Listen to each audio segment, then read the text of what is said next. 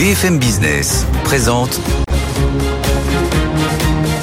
Edwige Chevriot, la grande interview. Bonsoir à tous, bienvenue dans cette grande interview. On va voyager, surtout c'est le grand retour en force de Voyageurs du Monde et de son président, forcément, forcément.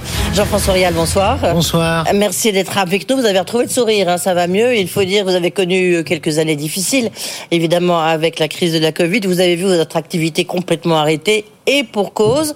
Là, c'était les résultats que vous avez publiés aujourd'hui, tout à l'heure. Résultats de Voyageurs du Monde. Ils sont très bons.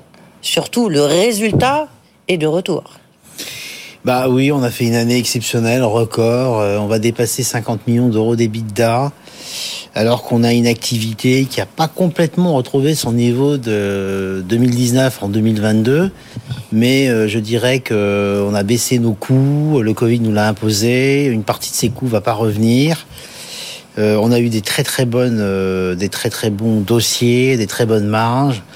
Et puis on a fait des belles acquisitions hein, avec l'acquisition d'Orophone, qui est une boîte euh, qui a été achetée par mes deux associés, là, Alain Capestan et Lionel Abasque, qui est une boîte de vélo magnifique, qui est le leader européen du voyage à vélo, et qui est en croissance de 25%, euh, très peu de CO2, enfin c'est la boîte euh, idéale. Quoi. Oui. Et pour une fois, vous n'êtes pas venu en vélo, euh, Jean-François Rial. Pas cette fois. Mais, mais c'est vrai, on va en dire un mot parce que les, les, les voyages en vélo, il y a une demande absolument incroyable. Oui, absolument. Presque plus que vos activités traditionnelles. Non, je dirais pas euh, plus que nos activités traditionnelles, en mais progression, euh, c'est vrai qu'en 2022, la progression du vélo était plus forte. Cette année, elle reste forte, mais le reste est également très fort. Mais c'est vrai qu'on a de plus en plus cette demande de voyage euh, bas carbone, euh, euh impact climat faible. Et puis en plus très très dépaysant et en plus on leur offre une logistique incroyable parce qu'on transporte tous leurs bagages, on réserve toutes les étapes. Euh, il est électrique, on vous pousse, c'est formidable. Alors, il est électrique ou il n'est pas électrique, c'est vous qui choisissez. Vous avez les deux formules possibles. Alors, vous pouvez même mixer ça, vous pouvez même mixer ça. Il y a un truc qui est génial dans cette, dans cette entreprise. Vous pouvez même mixer ça avec des, des, des, des circulations en péniche sur mon bateau mettez votre vélo, péniche, vous vous baladez, etc. C'est On va quand même rappeler, même si vous venez souvent nous voir, Jean-François Rial, euh, Voyageur du Monde, c'est soit le voyage sur mesure, soit c'est le voyage d'aventure. Exact. Donc, euh, voyage sur mesure, bah, vous voulez aller dans les plus beaux endroits du monde. Euh, bah, bah, vous... voyez, il y a le steamship Soudan là derrière vous, c'est typique en hein, de ce qu'on fait en voyage sur mesure. Euh, vous vous baladez sur notre bateau et avant vous faites ce que vous voulez euh, dans le détail avec énormément de services, beaucoup beaucoup de conseils. On a plus, plus de 250 spécialistes pays hein, qui conseillent de façon très pointue les gens euh, qui partent en Albanie, qui partent en Égypte ou qui partent aux États-Unis. Ça, c'est la partie voyage sans mesure. C'est 60% de l'activité à peu près sur nos 500 millions d'euros de chiffre d'affaires de 2000. Mais en léger repli quand même. Hein, Alors 9,3% pour être précis. Oui, oui, mais en réalité, euh, c'est un peu artificiel ce repli parce que on n'a rien fait euh, pendant le premier trimestre 2022, c'était encore la fin du Covid. Et euh, on n'a non seulement pas fait de départ, mais on n'a pas fait de vente. Et donc en fait, on, a, on, est, on est redémarré en avril très très fort. Et faire si peu de baisse sur neuf mois de l'année, finalement, c'est de la croissance implicite. Hein. Juste parce que d'abord, en plus, ce sont les vacances euh, bientôt pour ceux qui veulent partir. Quelles sont les, les destinations qui ont été ou qui sont plébiscitées? Parce que il y a toute une zone évidemment, que ce soit la Russie, euh, mais tous les stands, euh, l'Ukraine évidemment. Euh, il y a des zones qui sont quand même, même la Chine, c'est plus compliqué. Quelles sont les zones qui sont les plus demandées? En fait, tout est reparti très fort. Alors en 2022, c'était plutôt l'Europe et le moyen courrier qui marchaient très fort. En 2023, c'est plutôt le long courrier. Asie, Amérique latine, Afrique qui marchent très fort, États-Unis également. Effectivement, vous avez raison, il y a des destinations dans lesquelles on ne va pas, euh, comme évidemment la Russie euh, ou euh, la Chine, qui vient juste de se réouvrir aux touristes étrangers. Mais globalement, tout le reste marche très très bien. Alors vous avez des best-sellers, hein. le Japon, c'est incroyable, tout le monde va aller au Japon. la Polynésie, ça marche très très fort. La Tanzanie, extrêmement fort. D'ailleurs, les gens feraient mieux d'aller au Kenya ou euh, au Malawi ou dans des pays alternatifs pour éviter d'être dans des situations de surtourisme inutile. Euh, vous avez également l'Égypte qui euh, déborde, la Grèce, l'Italie, les États-Unis. Hein, c'est un espèce de, de best-seller permanent, mais également le Canada qui marche très très fort. Le Grand Nord marche très bien aussi. Oui. Hein, tout le Grand Nord, l'Islande par exemple, on est en stop sale. Là, vous voyez, on peut plus vendre de l'Islande depuis déjà plus d'un mois pour tout l'été. Eh ben, il y a trop, il y a trop de, gens qui veulent y aller. Ouais. Et la, Terre d'aventure, là aussi, petit repli, mais petit repli. Alors l'activité sur l'aventure sur le début de l'année 2022. Voilà. Elle a repris euh, plus lentement que le sur-mesure, mais elle recommence à décoller très fort. Euh, je dirais qu'il y a une inflation aussi hein, sur les voyages assez forte et l'activité aventure euh, est plus soumise aux variations de prix que l'activité sur mesure où les clients globalement suivent malgré la hausse des prix. Mais l'activité aventure est en croissance très forte. Par exemple, en 2023, là, depuis le début de l'année, elle est en croissance de près de 20% et même l'aventure sur mesure en individuel avec notre marque euh, Nomade Aventure cartonne très très fort. Donc l'aventure marche très bien aussi. Est-ce que vous, vous voyez, parce qu'on parle tout le temps du problème de pouvoir d'achat des Français, qu'ils ont été, euh, ils ont changé dans leur mentalité, dans leur, manière de regarder leur vie, leur vie personnelle. Est-ce que vous, de votre activité de voyage, est-ce que vous le ressentez? Est-ce qu'il y a eu un changement de comportement euh, de, ceux qui, qui vont voyager avec vous Alors il y a deux catégories de gens chez nous. Il y a ceux qui continuent de voyager, euh, quelle que soit la hausse des prix, euh, sur les destinations qu'ils ont souhaité faire. vous avez des hausses de tarifs quand même par rapport à 2019 qui ah. tournent autour de 20%. Alors certes, on est sur 3 ans, hein, même 4 ans, hein, on est en 2023, mais qui tournent autour de 20% en moyenne. C'est très important, ça touche aussi bien l'aérien que le terrestre. Et vous avez une partie de la clientèle qui s'en moque et qui achète quand même ses voyages et qui ne change pas ses destinations. Puis vous avez une autre partie qui, existe également chez nous, qui continue de consommer des voyages autant qu'elle le faisait en 2019, mais qui, puisque les prix sont plus chers, elle change de destination. Elles changent de destination pour qu'elles restent à peu près dans leur budget. Donc elles vont monter peut-être leur budget de 5 ou 10%, mais pas de 20 ou 25%. Elle change.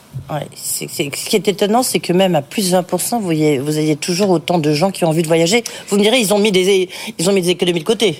Et alors, ils ont mis des économies de côté. Il y a une forme de revenge travel. Il y a aussi euh, le fait qu'ils ont très peu voyagé. Il y a le fait qu'ils ont beaucoup voyagé. Lorsqu'ils ont pu voyager, ils ont voyagé essentiellement en court, court et moyen courrier. Hein. Donc France, Europe, Égypte, Maroc, ce genre de destination.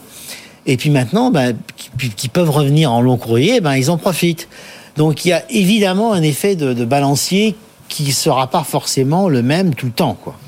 Le, justement, pour les perspectives 2023, vous en avez déjà touché un tout petit mot, euh, parce que cet effet un peu cagnotte à dépenser ou ce revenge euh, voyage, on peut le faire une fois, voire deux fois, mais on peut pas le faire euh, éternellement. Donc c'est vrai, c'est vrai. Est-ce que le, votre grand rendez-vous sera pas peut-être 2024 Peut-être.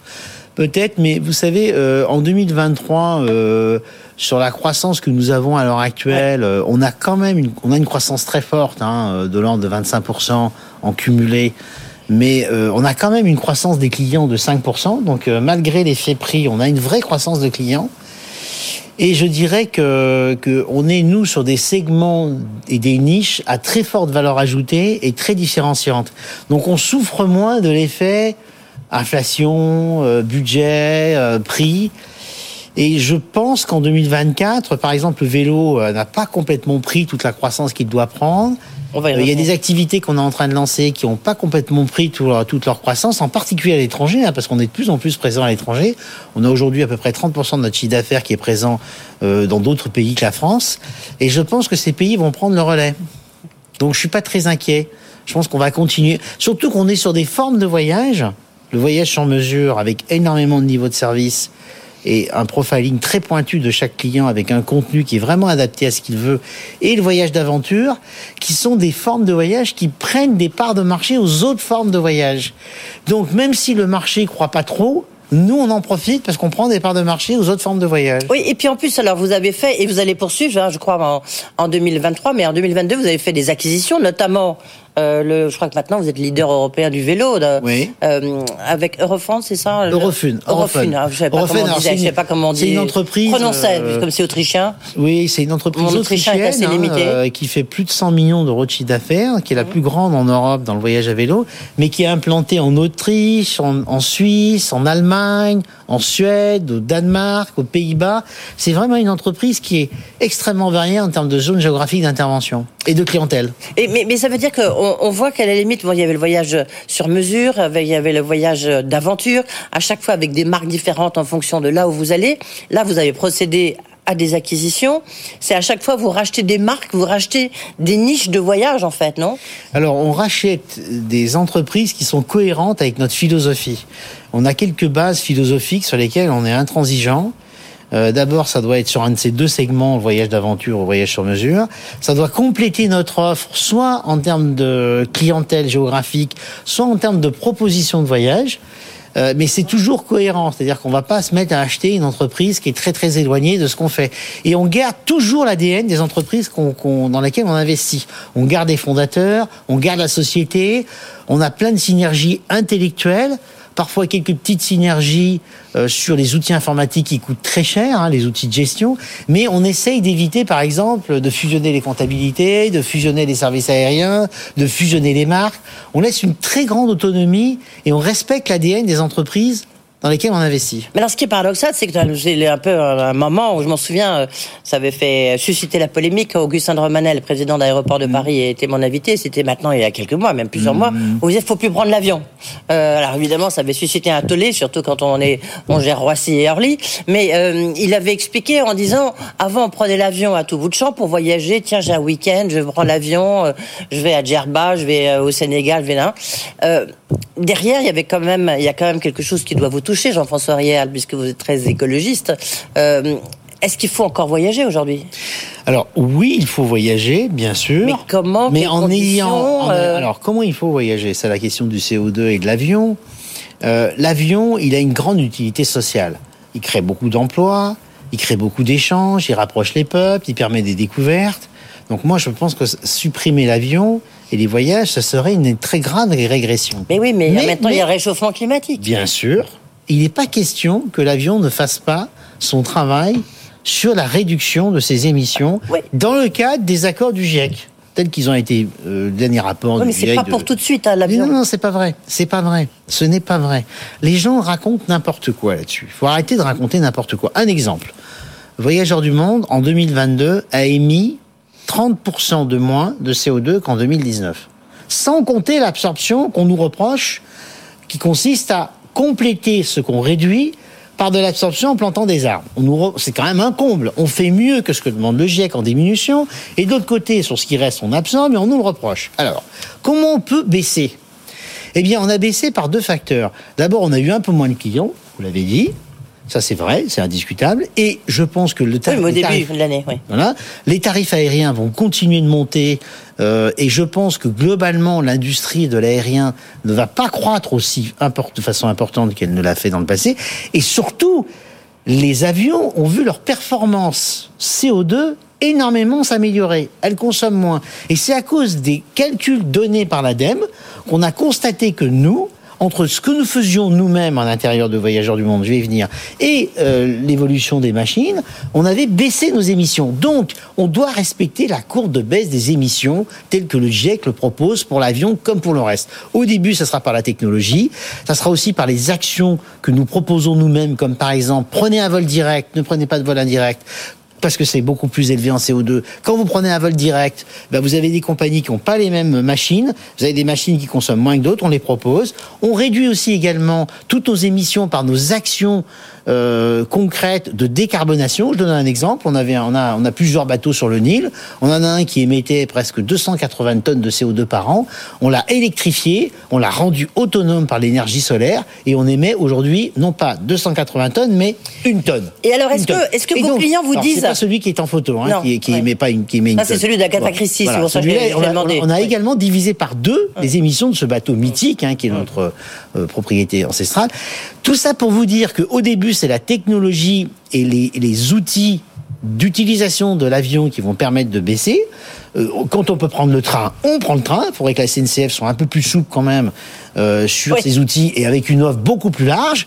Donc on fait ça, et dans un second temps, il y a, y a, une solution. C'est le fameux carburant de synthèse. Le carburant de synthèse d'origine non agricole qui permet d'émettre zéro CO2. Alors oui, il est très cher. Ouais. Bien sûr qu'il est très Alors cher. là, on est déjà à plus 20%. Enfin, c'est vous qui l'avez dit, hein, sur l'inflation des voyages. Alors là, Oui. on va être à plus 30, plus Mais- 40%. Oui, mais c'est pas grave.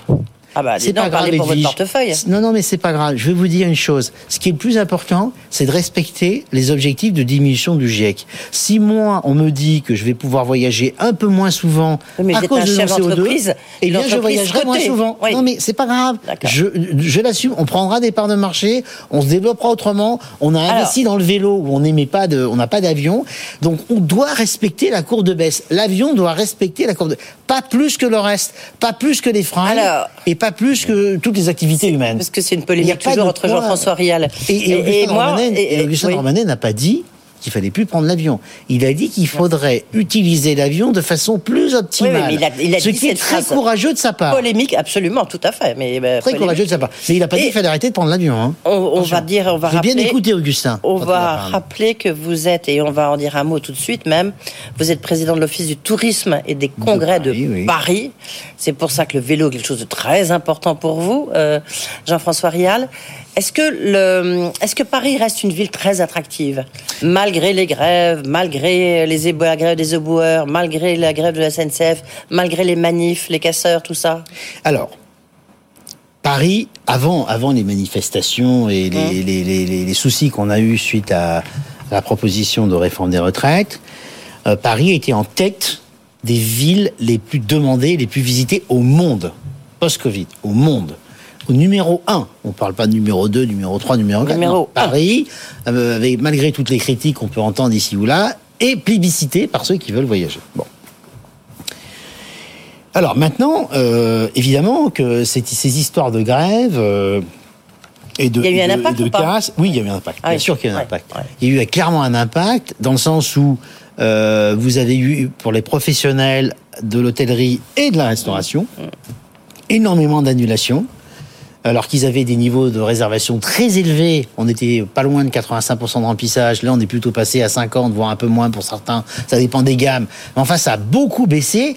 Et évidemment, euh, si vous voulez, euh, je ne pense pas que ça sera que un impact durable parce que l'attractivité de Paris est considérable.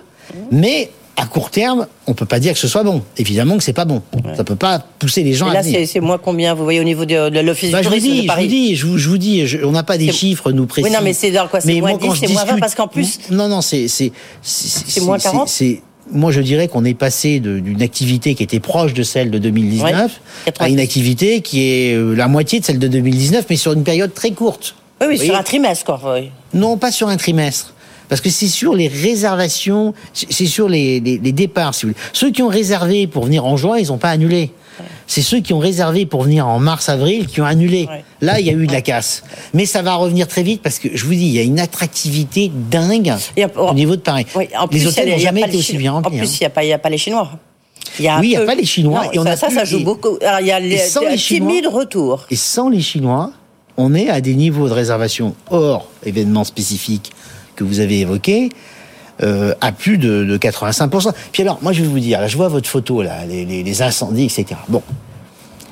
Moi, je vous reproche un peu, je vous reproche un peu. à Non, non, vous, mais, la- non, oui, mais attendez, Edwige, je non, finis, mais complète et après parole, vous allez me reprocher tout ce que vous voulez, Jean-François Rial. Bon. Juste, c'était la une du New York Times, la une de, Bien sûr. de toute les, la, presse pas internationale. Oui, oui, J'ai pas mais- dit le contraire, mais si vous voulez, hier, il y a eu quelques incidents à Paris, hier, euh, hier, hier soir. Quand on regardait BFM TV, on avait l'impression que Paris était à feu et à sang. Et moi, je suis parisien, je vis à Paris, je travaille à Paris. Il y avait quelques pour ça qu'il faut regarder à- BFM Business. il y avait Voilà. quelques casses à droite et à gauche, Hum. mais c'était totalement marginal. C'est-à-dire que c'est pas parce qu'il y a 50 cinglés qui font n'importe quoi, qui cassent tout, et qui n'ont rien à voir d'ailleurs avec les manifestations sur les retraites, qu'on doit en permanence montrer. C'est-à-dire qu'on leur fait de la pub à ces gens. Finalement, c'est une prime Alors, à l'abruti, faire le procès, là. Euh, donc, euh, Non mais franchement, je, je trouve, je ne comprends pas ça. baisse très forte euh, du tourisme là, mais en même temps, pour juin et pour l'été, ça reste très bon. Je suis très optimiste pour Ouais. juin et pour l'été. Ouais. J'ai aucune inquiétude. Paris a une attractivité dingue. Il n'y a jamais eu autant de projets hôteliers, ce qui montre bien à quel point les investisseurs hôteliers Les congrès? Les congrès reprennent bien également. Alors, pas aussi bien que le tourisme, parce que les habitudes ont changé, ainsi que dans le tourisme d'affaires en général. Il y a toujours autant de congrès qu'avant, mais il y a moins de congressistes par congrès. Vous voyez, c'est plutôt ça. Mais Paris est très bien positionné aussi sur ce créneau. Alors, la, la question qu'on se pose tous, c'est les Jeux Olympiques, évidemment, 2024. Est-ce qu'il faut rester à Paris ou pas? Ça, c'est pour les Parisiens. Et deux, surtout, est-ce que vous avez une idée de combien de touristes vont venir à Paris à cette occasion? Alors, je J'imagine que vous avez fait des je- évaluations, hein Je n'ai pas une idée, mais j'ai une, j'ai une, j'ai une intuition. Hum. Moi, je pense qu'il y aura, pendant la période des JO, plus de visiteurs à Paris que dans la période normale, évidemment, avec les délégations, les journalistes, les professionnels, les amateurs de sport, etc. Mais je pense qu'en 2024, sur toute l'année, il y aura moins de touristes à Paris que sur les autres années. Parce que chaque fois que vous avez un événement comme ça, extraordinaire, comme les Jeux Olympiques, la Coupe du Monde euh, de football ou De rugby. ou de rugby, c'est un peu moins fort la, la- la Coupe du Monde de rugby. Vous avez une baisse de la fréquentation des villes en question sur l'année considérée. C'est pas spécifique à Paris, hein. c'est spécifique à tous les JO et toutes les coupes du monde. Pourquoi? Parce que celui qui veut venir se dit ça va être cher, il va y avoir du monde, j'irai l'année prochaine. Donc, contrairement à l'idée reçue qu'on en a, à court terme, c'est pas une bonne opération de promotion. C'est pas vrai. D'accord. Moi, je pense d'ailleurs que ces JO devraient être repensés, ces JO à long terme. Hein, je pense pas spécialement ceux de Paris. c'est un peu trop tard. Non, je pense qu'on devrait les étaler sur une période plus longue et sur des sites plus différents. Parce que si vous voulez, on parle toujours de casser le surtourisme, la surfréquentation. Mais concentrer 15 jours d'épreuve sur 100 Oui, mais- épreuves. mais oui, mais en même temps, c'est ce oui, mais, fait quand même, mais c'est voilà, pas une bonne idée. olympique. C'est pas une bonne. Non, on peut garder l'idée olympique qui est magnifique. Moi, j'adore les Jeux Comment vous vous olympiques. préparez-vous en tant que président de l'Office du tourisme Bah, pff, on subit plutôt les choses, nous, parce que si vous voulez, il y a une espèce de coordination qui est pilotée par l'État et un préfet nommé JO, dans laquelle il y a la, ville, la région, l'Office du tourisme, on est, on est dedans, la préfecture, la, etc. Mais si vous voulez, nous, on suggère des choses, on fait des propositions, mais on subit quand même plutôt Ouais. les choses qu'autre chose. On n'est pas acteur. D'ailleurs, si j'étais acteur, je peux vous dire que le logo épouvantable du COJO euh, pour le pour le pour le pour le pour le les JO de Paris 2024, je leur aurais dit de changer ça. C'est incroyable de prendre un truc pareil. Bon, mais bref, ils ont choisi ça, ils ont choisi Donc ça. 2024 sera pas une grande année Non. en termes de tourisme Non, pour non. ça Paris. sera sûrement une belle promotion pour la ville à long terme. Euh, parce que euh, l'image de la cérémonie d'ouverture sur la scène, euh, si elle est réussie, et il n'y a pas de raison qu'elle ne le soit pas, ça sera merveilleux. Donc ça sera une très bonne promotion pour Paris à très long terme, mais à court terme, non. Hum. Non, c'est une illusion ça. D'accord.